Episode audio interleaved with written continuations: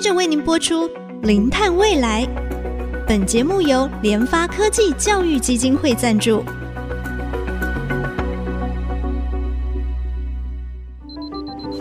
前瞻能源新方向，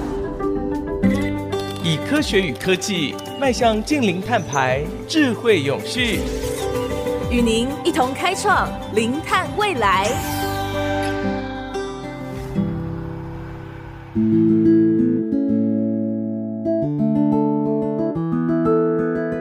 听众朋友，大家好，这里是 IC 之音竹科广播 FM 九七点五，欢迎收听零碳未来节目的播出。我是主持人贾欣欣。随着气候变迁的问题啊越来越严重，台湾也在去年三月三十号提出了二零五零的近零排放路径，并且制定了我们一些目标跟行动。在今年的一月十号，立法院三读通过了气候变迁因应法。哦，那将二零五零净零排放哈放到目标呢？那到底什么是气候变迁因应法？那它对我们有什么影响呢？我们今天非常高兴为大家邀请到环境部气候变迁署筹备处的副主任黄伟明，黄副主任您好。你好，各位听众好，啊，我是环境部气候变迁署筹备处副主任黄伟明。是不是也先请副主任跟我们的听众说明一下，为什么我们需要立这个气候变迁因应法？到底是什么？它会对我们有什么影响或帮助吗？呃，谢谢主持人的提问呢、啊。气候变迁因应法对我们在推动近零转型工作而言，它是我们一切法治的基础。那大家都了解，我们是以法治国的国家，所以我们需要有明确的一个法律基础来推动温室气体的减量工作。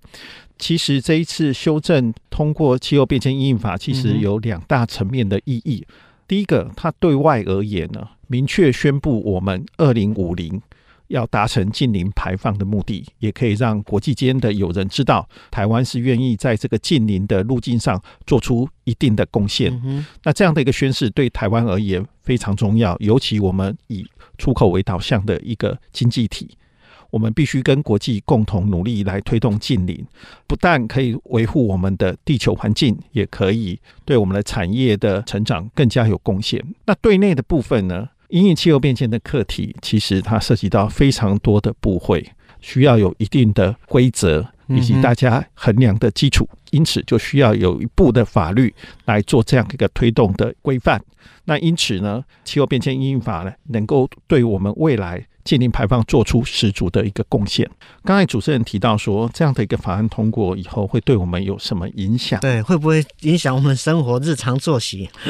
其实我们。应该换个话说哈，气候变迁的形成原因，我相信主持人是非常非常清楚的，因为气 主持人是气候的啊、呃、气候领域的专家。那其实会演变成这个全球暖化的问题，甚至这个气候变迁的问题，基本上就是我们过去的生活形态、生呃生产的形态等等所造成的。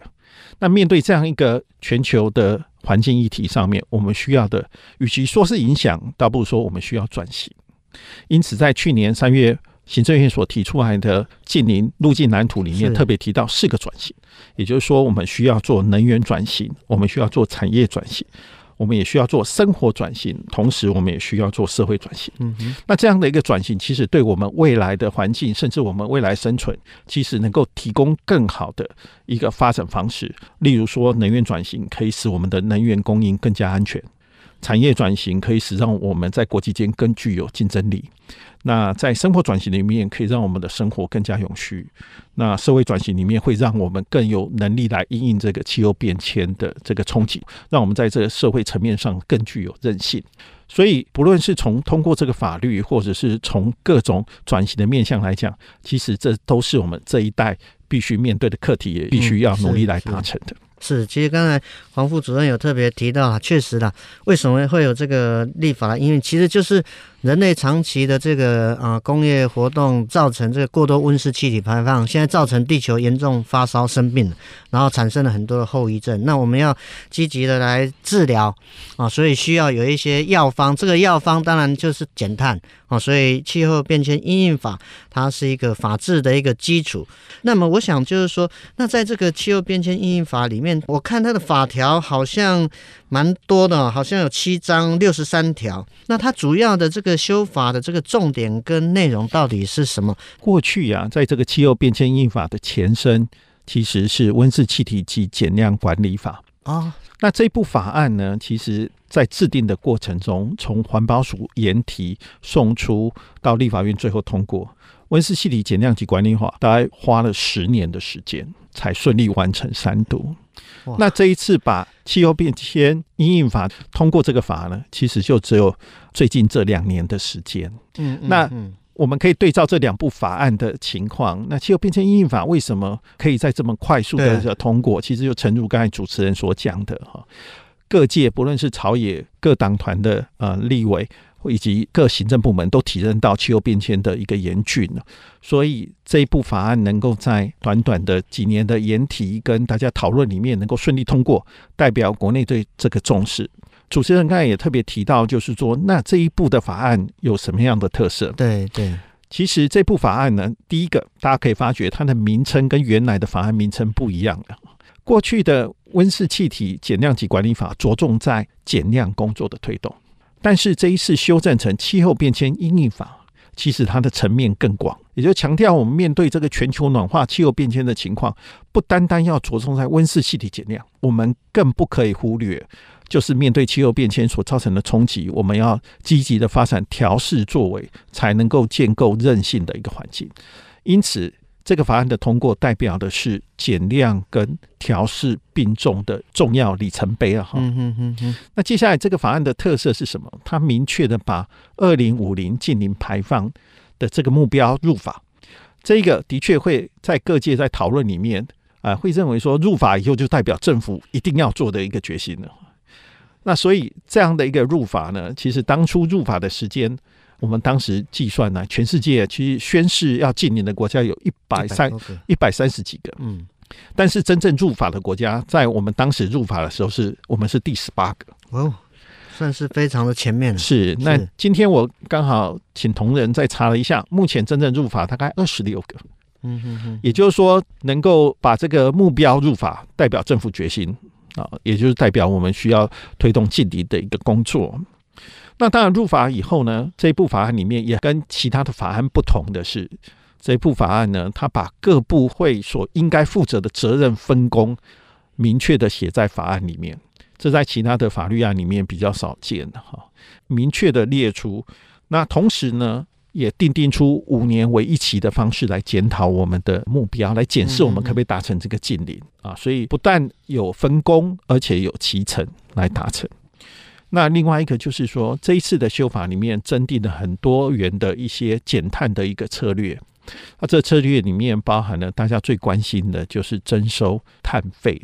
那这个碳费呢，我们会把征收所得来成立一个基金，专款专用于减碳工作上面。大家都了解哈，减碳需要投入更多资源。是啊，我们利用征收碳费的方式，形成一个经济诱因，来推动污染者付费的做法。让大家进行减碳，然后征收所得呢，啊，专款专用于减碳工作，包含发展啊低碳的一些能源啊、减碳技术啊，甚至一些调试作为等等。那此外呢，这一次的修法里面特别扩大了一个调试的工作面向，强调以科学为基准。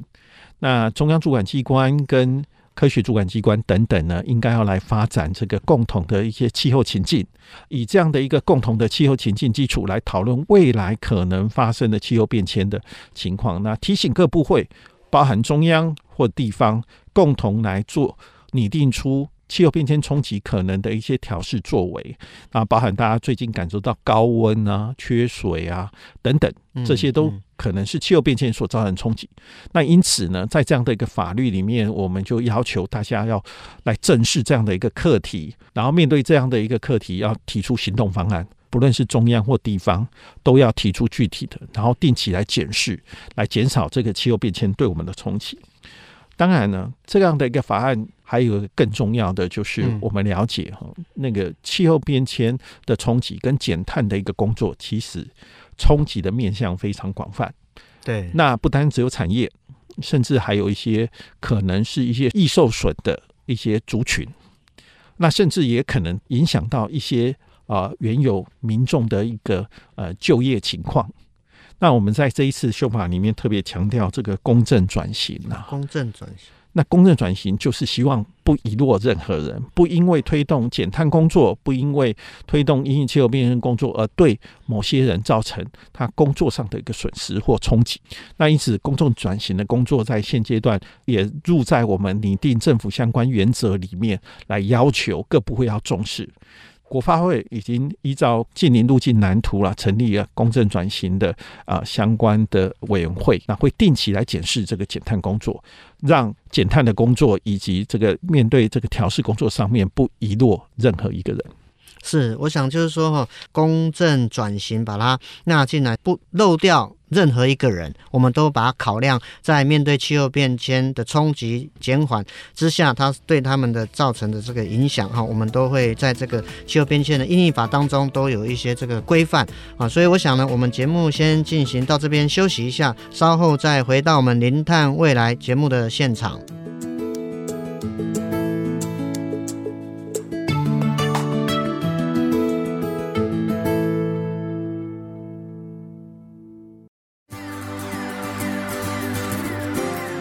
欢迎回到我们零碳未来节目的现场哈。那我们今天非常高兴为大家邀请到环境部气候变迁署筹备处的副主任黄伟明黄副主任啊。那我想是不是接着啊再请教啊黄副主任，就是说，因为我们知道环保署未来要变迁成环境部嘛，那当然它组织有一些改变之后会设立一个这个气候变迁署。那这个气候变迁署跟这个气候变迁因应法。它的这个关联是不是它主要的业务的重点呢？还是说它未来还有一些主要的发展趋势？呃，谢谢主持人呢。环保署目前的主改工作啊，也经过呃立法院三读通过，即将改制成立为呃环境部。在这样的一个组织调整里面呢，我们也考量到当前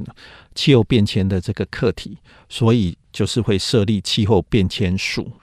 气候变迁署以外呢，我们也另外成立了资源循环署、化学物质管理署、呃环境管理署跟国家环境研究院哈，四个署跟一个研究院基本上的相关性呢都非常的强。嗯哼，那特别是像气候变迁署，将来就会跟资源循环署携手来推动这个近邻的工作，特别是资源循环也是减碳的一个重要关键。对，对，那减碳呢，其实更需要一些科技研发。因此，国家环境研究院也会跟气候变迁署来共同扮演这个角色，研究针对减碳的工作以及气候变迁调适的一些科学面向的一个探讨。那成立气候变迁署的愿景，哈，我们简单来讲，哈，我们希望是净零永续，然后韧性家园。特别是在强化我们在因应气候变迁的政策的一些拟定，还有一个法律案的执行，也因应国际的一些管制的工作呢，来加速国内的对应的管制作为。我们更希望能够借由这样的一个署的成立呢，来创造更多的机会，包含产业的发展，建构我们台湾能够因应气候变迁更多的一个韧性呢，哈。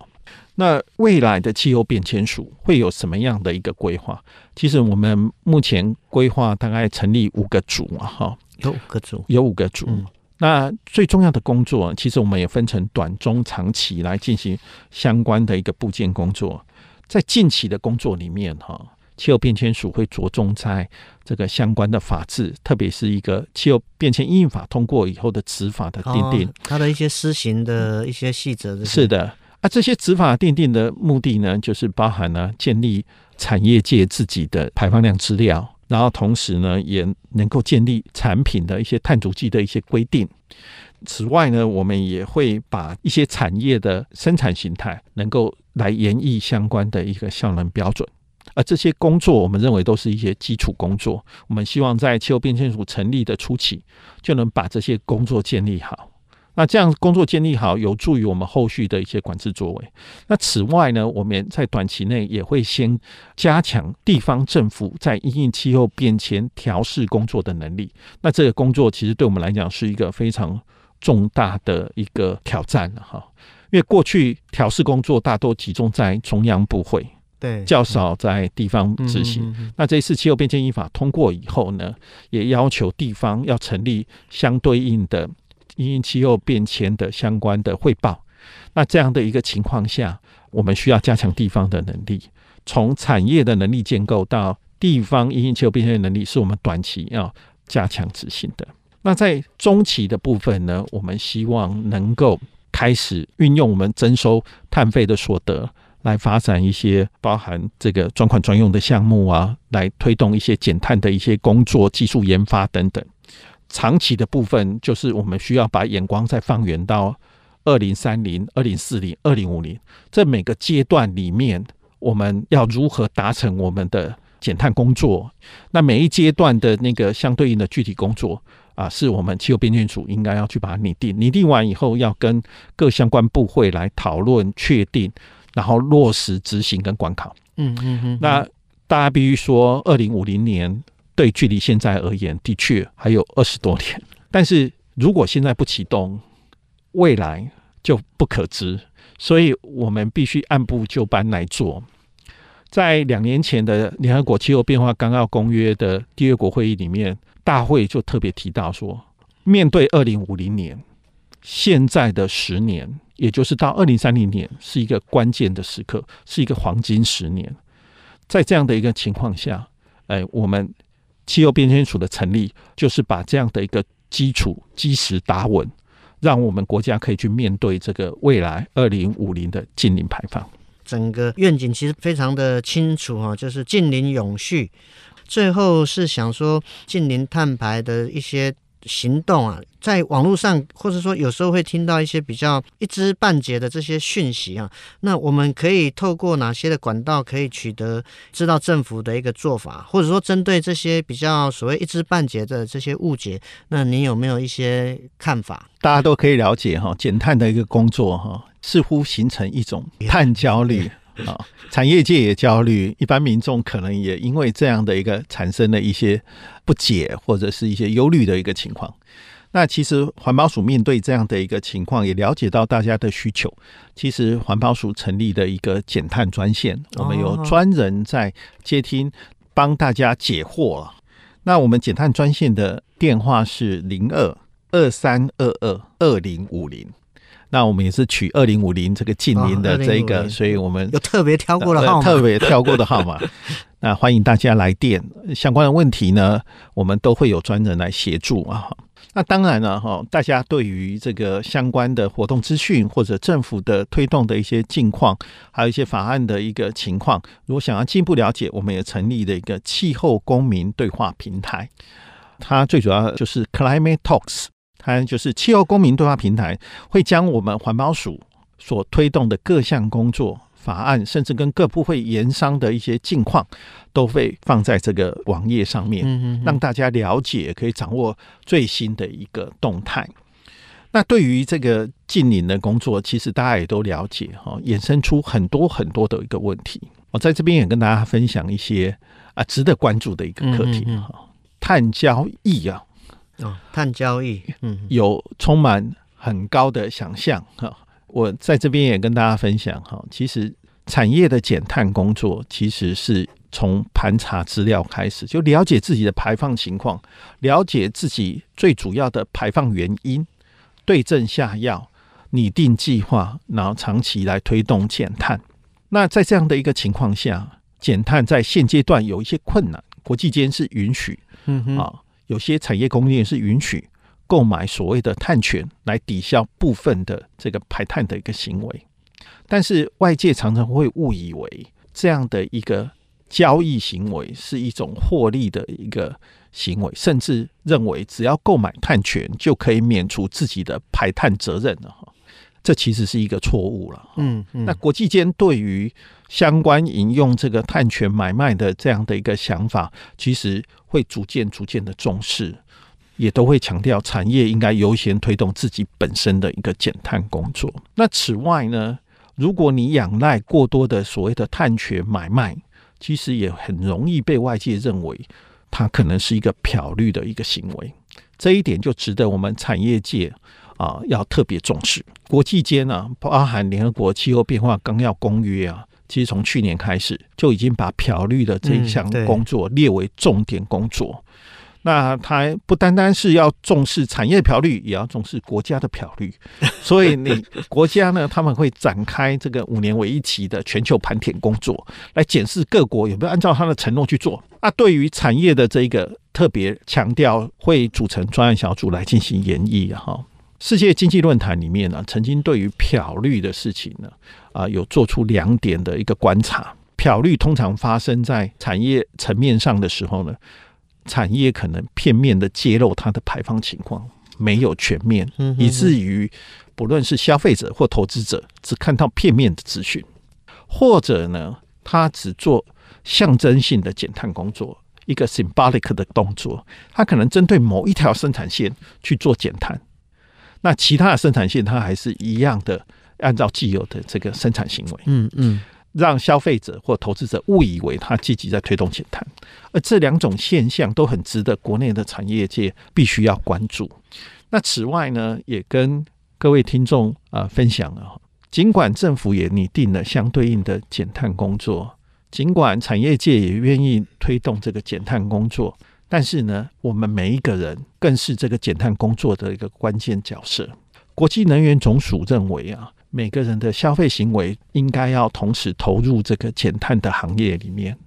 个人消费行为的改变呢，才是促成这个减碳能够顺利落实的一个关键。如果没有啊，消费行为改变、气候变迁的工作，不论是减碳，不论是调适。我们都很难达成，是是，所以也在此也呼吁大家一起来投入这个因应气候变迁的相关工作，不论从减碳，不论从调适，我们共同来努力。是我们每一个人其实都有这样的一个责任，透过经济消费行为的一个改变，其实也是达成近零。碳排的一个很重要的一一环哈，那也谢谢啊黄副主任也再次提醒我们，气候变迁是我们每一个人所有的责任。节目进行到这里，感谢大家的收听，我是贾欣欣，下周同一时间我们再会。本节目由联发科技教育基金会赞助播出，联发科技教育基金会邀您一起响应净零碳排，以知识驱动更好的未来。